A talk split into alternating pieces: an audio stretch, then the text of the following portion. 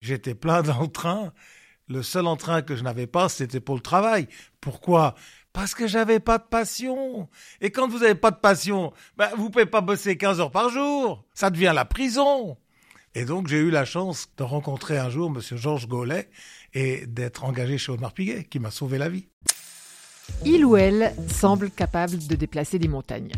Leur énergie et leur persévérance nous impressionnent, leur foi inébranlable dans l'action force notre admiration. Mais qui se cache vraiment derrière ces hommes et ces femmes qui nourrissent l'économie suisse? D'où vient cette petite flamme qui brûle en eux? Comment ont-ils tissé leur réussite? Quelles sont leurs faiblesses, leurs frustrations? Bienvenue dans Feu Sacré, le podcast du temps qui crève l'armure de l'entrepreneur. Je m'appelle Aline Bassin et j'ai le plaisir d'accueillir Jean-Claude Biver, infatigable entrepreneur horloger. Avec le soutien du Swiss Venture Club, l'association professionnelle qui inspire les PME. Jean-Claude, bonjour. Bonjour.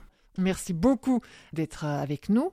Alors nous allons plonger ensemble dans votre incroyable et, riche parcours, hein, marqué notamment par quatre marques horlogères, Audemars Piguet, Omega, Blancpain, Hublot, et certainement une cinquième bientôt. Alors avant toute chose, j'ai envie de vous demander pourquoi, à passer 70 ans, vous avez décidé de recréer une nouvelle marque? Eh bien, il y a plusieurs raisons à cela. La première, j'ai tellement reçu que je ne peux quand même pas mourir sans redonner à travers mes compétences, à travers mon expérience, redonner aussi à travers mes échecs, à travers mes doutes, et surtout redonner aux jeunes gens, et notamment à mon plus jeune fils, qui a 22 ans. Et ça, j'estime qu'un père, avant de quitter son métier, s'il peut redonner de son vivant et clair d'esprit, c'est la fin heureuse. Donc la fin, elle se mesure, pour moi, par la réussite de la manière dont on dit au revoir. Donc, le premier objectif, c'est la transmission. La deuxième raison, elle est un peu plus égoïste. Comment fait-on pour prendre sa retraite de sa passion? En fait, une passion ne peut pas se mettre à la retraite. Une fonction, une responsabilité peut se mettre à la retraite. Mais comment fait-on pour mettre sa passion à la retraite? Je me suis aperçu au bout d'un an mais je m'emmerde. Comment pourrais-je faire pour reprendre ma passion, pour la faire revivre? Eh bien, l'idée m'est venue, bah, je vais recommencer une marque et cette fois-ci, je veux la faire moi-même, tout seul, et je veux exprimer tout ce que j'ai appris, tous mes sentiments, toute mon expérience, toutes mes visions, tous mes doutes aussi des dernières 50 années. Je veux essayer de les mettre sur la table. Mon fils, tu vas m'accompagner, on va recréer une marque. Ça a été l'étonnement dans la famille. Tout le monde s'est dit, mais attends, tu vas pas recommencer maintenant quand même. Eh bien, j'ai dit, oui, je vais recommencer parce que je ne peux pas arrêter ma passion.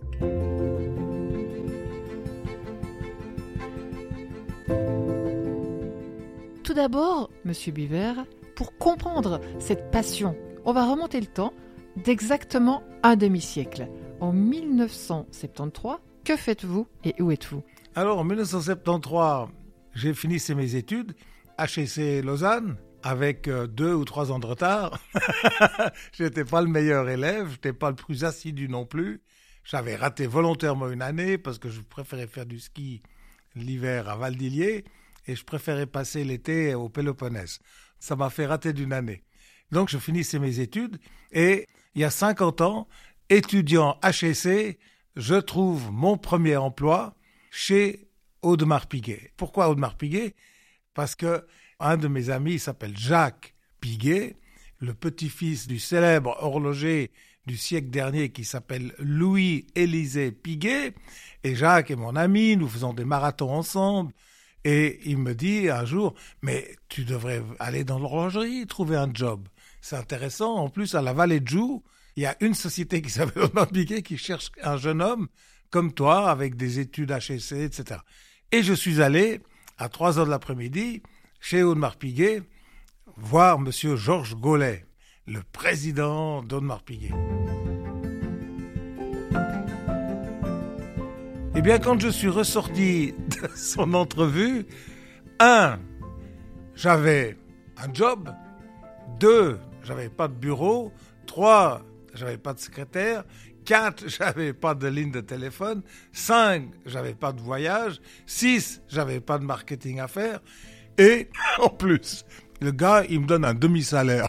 Parce qu'il a dit, je peux pas vous payer un plein salaire puisque vous devez me payer moi pour que je puisse vous former.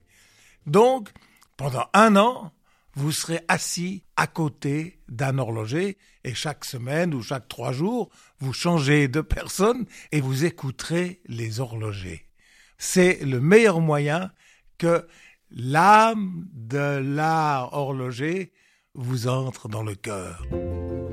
Donc j'ai appris tous les détails de la vie des horlogers. Et je peux vous dire, chaque atelier avait son odeur. Si vous êtes dans un atelier où il y a des machines, il y a une odeur d'huile. Si vous êtes dans un atelier où on coud des bracelets cuir, il y a l'odeur du cuir. Dans un autre, il y a l'odeur de la colle. Chaque atelier avait sa température. Suivant ce que vous faites, quand vous mouvez juste les doigts, 25 degrés, c'est la limite d'avoir froid. Et dans d'autres ateliers, la température est de 21 degrés, etc. Et les horlogers, peu à peu, ils se sont ouverts. Ah, alors viens manger avec nous. Ah, samedi, on va faire du ski de, de fond. Viens avec nous, etc. Viens, je fais des photos des animaux. On va photographier des oiseaux. Et je vais te faire découvrir le fromage. On fait le meilleur fromage d'alpage. Tout ça, je ne connaissais pas. J'étais un citadin je venais de Lausanne. Donc, j'ai saisi comment pense un horloger, qu'est-ce qu'il aime, qu'est-ce qu'il fait? Mon intégration a été merveilleuse. Personne n'aurait pu me donner un plus beau privilège que M. Gollet d'Audemars Piguet.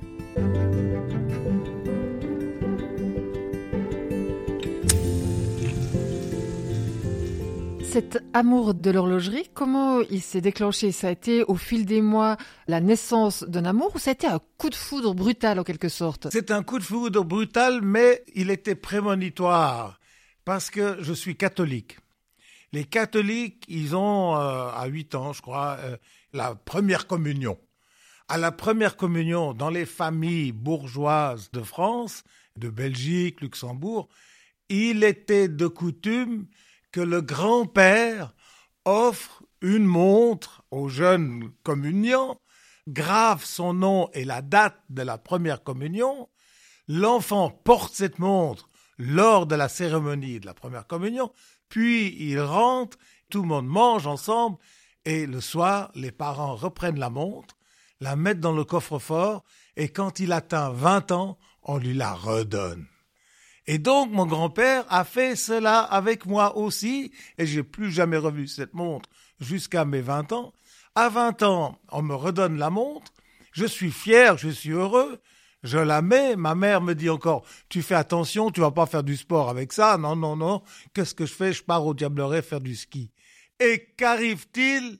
Eh bien, à un moment donné, j'enlève mes gants de ski et tout, oh mais la montre a disparu, et j'ai perdu cette montre eh ben c'était un choc parce que c'était pas la montre que j'avais perdue, c'était le grand-père. J'étais tellement malheureux que chez un antiquaire, j'ai même racheté le même modèle. C'était juste une Oméga qui ressemblait comme deux gouttes d'eau à la mienne, mais c'était pas la mienne. Donc ça, ça a été mes premières émotions avec l'horlogerie, où j'ai aussi réalisé que la valeur d'une montre n'est pas son prix seulement, c'est aussi dépendant d'autres facteurs, comme par exemple, c'est qui qui te l'a offerte. Après, la montre, bon, euh, on va s'en remettre, mais on ne pourra jamais se remettre de la perte d'une émotion.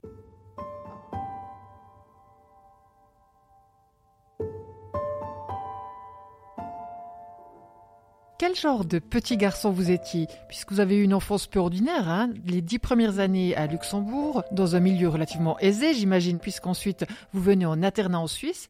Vous vous souvenez de votre arrivée en Suisse? Ah, mais bien sûr, j'étais dans un internat qui était à Saint-Pré, qui s'appelait Institut Moniver. C'était splendide, maison au, au bord du lac, terrain de football, de l'aviron, et je me souviens toujours des brouillards et des cygnes et des canards au bord du lac, des bruits des vagues, euh, de en face la Savoie avec euh, la neige ou pas la neige. C'était merveilleux. Je regardais tous les jours, tous les jours, les oiseaux, le bruit des poules d'eau. C'est quelque chose d'extraordinaire. Je suis tombé amoureux du canton de Vaud, disons de notre région, lors de mon séjour à l'Institut. C'est là que je suis devenu suisse.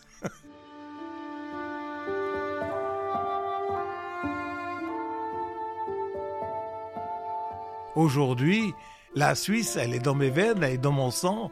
J'ai fait une intégration incroyable, euh, mais bon, c'est vrai que je suis parti à l'âge de 10 ans, donc j'avais pas beaucoup de souvenirs ailleurs. Pas de sentiment de solitude, d'isolement au début, intégration facile? Certainement, parce que comment est-ce possible qu'à 10 ans, on puisse être séparé de ses parents sans avoir des nuits de tristesse, sans avoir...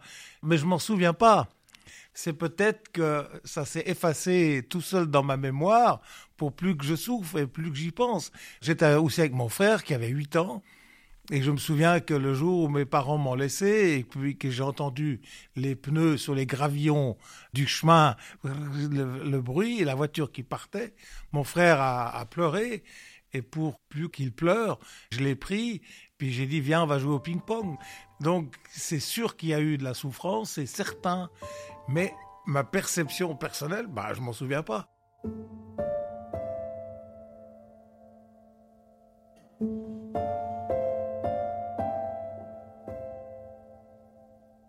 Il y a eu aussi, c'est ce qu'on imagine avec euh, ces années d'internat, des fresques. Vous avez fait les 400 coups durant votre adolescence? Ah oui, avant mes 18 ans, je suis parti faire un tour en autostop en Bulgarie, en Roumanie, en Yougoslavie, on a fait la Turquie, puis on a fini par la Grèce.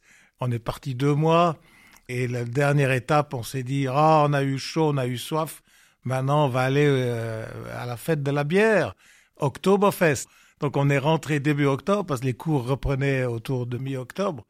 Et on a fait de l'autostop. un camion nous a pris depuis le sud d'Athènes jusqu'à Munich. Et le chauffeur de camion avait une, une, couchette et à tour de rôle, on dormait. Il y en avait toujours un qui pouvait dormir dans la couchette. Enfin bref, on a eu des histoires extraordinaires. Et puis, euh, j'ai été hippie, j'ai vécu dans une communauté. Lorsque j'ai fini HEC, j'avais des cheveux longs, j'avais une barbe, j'avais une voiture, une Fiat 1500 euh, décapotable.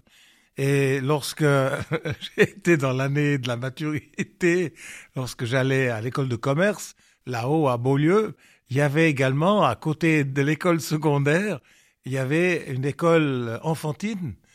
Et il y avait des mamans qui amenaient leur, leur bébé de deux ans ou trois ans et je m'amusais à draguer des fois ces mamans, mais qui pensaient que j'étais peut-être le prof. J'arrivais avec la voiture décapotable, avec la barbe. Donc, j'étais plein d'entrain. Le seul entrain que je n'avais pas, c'était pour le travail. Pourquoi? Parce que j'avais pas de passion. Et quand vous n'avez pas de passion, ben, vous pouvez pas bosser 15 heures par jour. Ça devient la prison.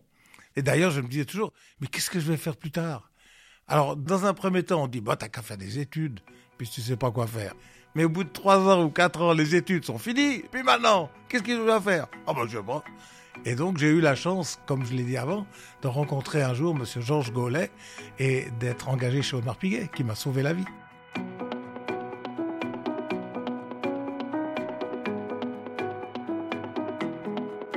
Alors, après environ cinq années euh, passées à la vallée de Joux, il y a ensuite un premier passage chez Omega, à Bienne. Oui, deux ans et demi à peu près.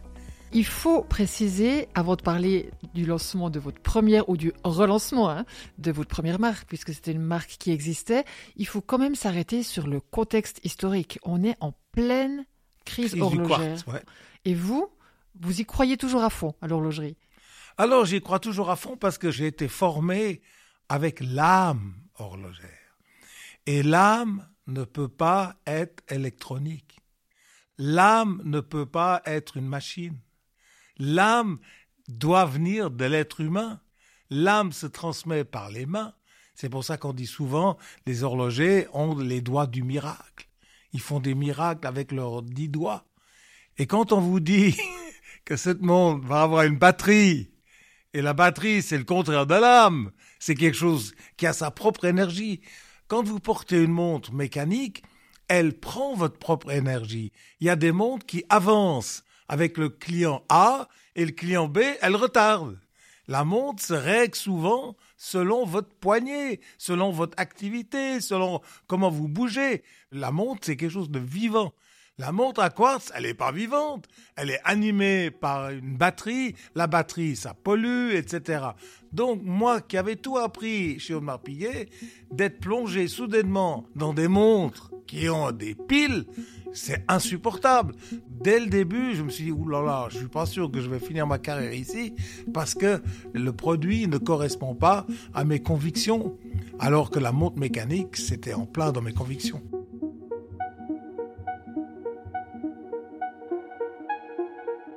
Qu'il y a eu des moments de doute, justement, quand vous voyez les marques qui faisaient faillite, les annonces de suppression d'emplois Est-ce qu'il y a quand même eu un moment où vous vous êtes dit, bah, peut-être que je ne continuerai pas à vivre de ma passion? Non, non, bien au contraire. Nous avons pensé, parce que Jacques avait de la même euh, façon de penser, nous avons pensé que c'est maintenant qu'il y aurait des opportunités. C'est quand c'est difficile, c'est quand le marché est en train de tourner, quand il y a des, innovations euh, qui révolutionnent, on s'est dit, mais maintenant, c'est peut-être un moment propice pour le retour en arrière, pour le retour vers l'art, parce que la montre à quartz a permis d'industrialiser l'horlogerie.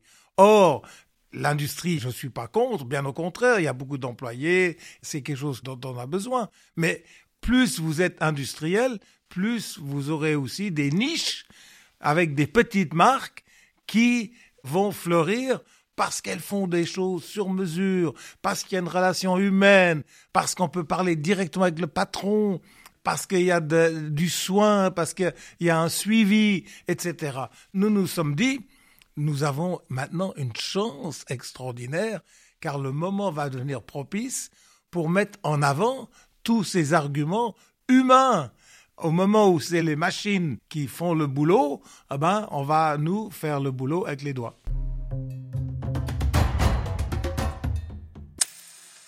C'est là qu'arrive justement une opportunité, l'opportunité Blancpain.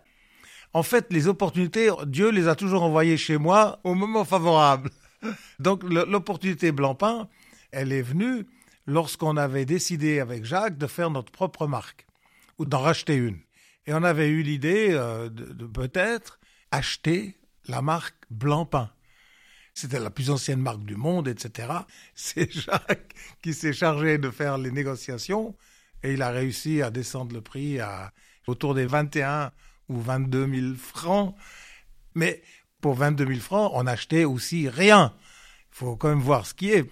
Il n'y avait pas de manufacture, il n'y avait pas d'usine, il n'y avait pas de service après-vente, il n'y avait pas de pièces, il n'y avait pas d'horloger, il n'y avait pas de, meubles, il n'y avait rien. Mais il y avait le nom. La SSIH, c'est la société qui a existé avant SMH et avant Swatch Group, elle avait pris soin de entretenir le dépôt du nom. Mais depuis 18 ans, il n'avait rien fait. Aucune production, rien. Et donc, quand on a acheté, et que j'ai dit au début à des gens j'ai acheté Blancpain, personne connaissait. Et nous arrivons en plus avec des relations publiques, des arguments et même de la publicité qui disaient depuis 1735, virgule, il n'y a jamais eu de montre Blancpain à quartz, point. Et il n'y en aura jamais. Et ça a été une révolution parce que tout le monde disait, mais c'est quoi la, SSIH a tellement de succès avec la Swatch, Hayek en porte partout, euh, plusieurs. Et puis eux, ils disent, ils en feraient jamais. Mais pourquoi? Et c'est là qu'on a attiré de l'attention des gens. Ils se sont dit, ah, parce qu'ils font des montres mécaniques. Ah, parce qu'eux, ils font à la main. Ah, parce qu'eux, ils fabriquent 100 montres par année. Ah, parce que c'est de l'artisanat. Ah, parce que c'est une qualité qui touchera l'éternité. Parce que dans 500 ans, une montre mécanique, elle marchera. Regardez les montres qu'on peut acheter aujourd'hui dans les ventes aux enchères. Certaines ont 200, 300 ans. Et ça marche. D'ailleurs, Nicolas Hayek, fondateur de Swatch Group, sur le fond, vous rejoignez certainement depuis le début, hein, puisqu'il va progressivement construire son empire en partant vers le haut de gamme, ce qui veut dire que dans les années 90, il y a une rencontre entre Blancpain et Swatch Group.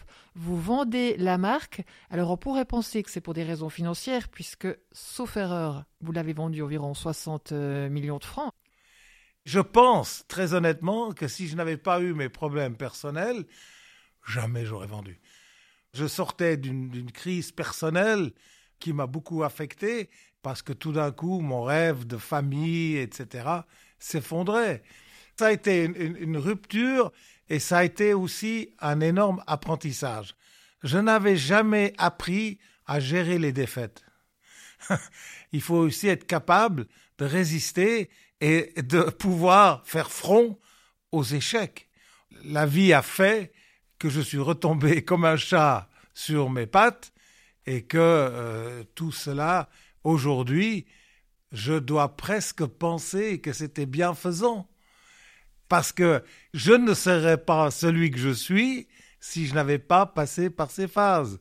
Donc, ça a été une chance inouïe de travailler étroitement avec M. Hayek. À l'époque, ses enfants et son fils Nick n'étaient pas encore membres du groupe. Nick était dans le cinéma, chacun avait ses occupations, donc j'étais quasiment seul avec M. Hayek et bien sûr d'autres dirigeants. Mais nous avions quand même quelques complicités avec M. Hayek, notamment de se lever très tôt le matin, de se téléphoner le dimanche ou le samedi, peu importe la, journée.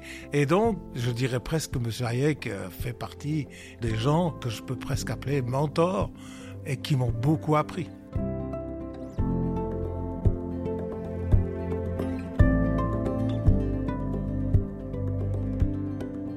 Pendant une dizaine d'années, vous vous occupez du marketing d'Omega, de Blancpain, avec euh, un certain succès, hein, il faut le souligner. Et puis, en 2004, à nouveau, vous arrêtez tout et vous repartez presque de zéro. Mais pourquoi? Parce que j'ai eu un, choc euh, formidable, très enrichissant en 2000, quand ma femme m'a annoncé qu'elle était enceinte. Et puis, elle a donné naissance à mon fils, qui est aujourd'hui à 22 ans.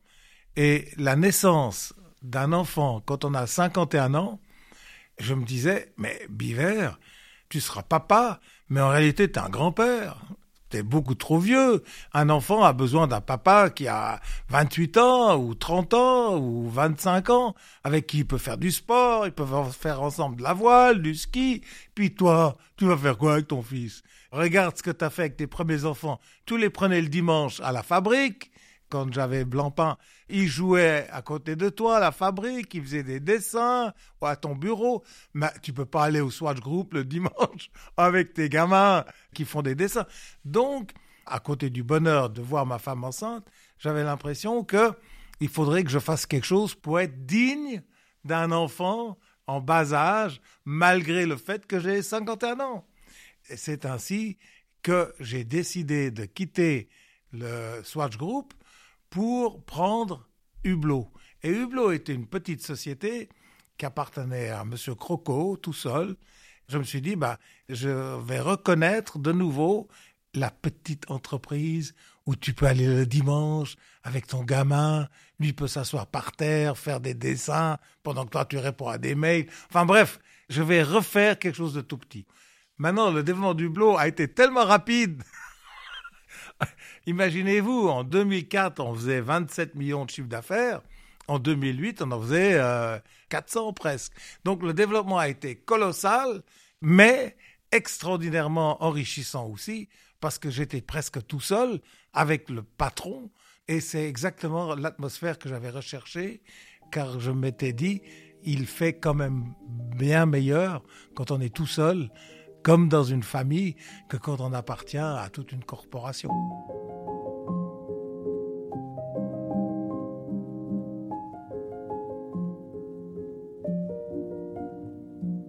Donc Hublot, effectivement, la réussite qu'on connaît. De nouveau, alors là, un peu contre votre gré, hein, vous apprenez une dizaine d'années plus tard que Hublot va rejoindre le groupe LVMH. Vous intégrez assez bien au sein du groupe, Tagueillère, Zénith, et puis cette retraite dont on parlait en début d'entretien. Maintenant, euh, le retour à la passion première à l'horlogerie.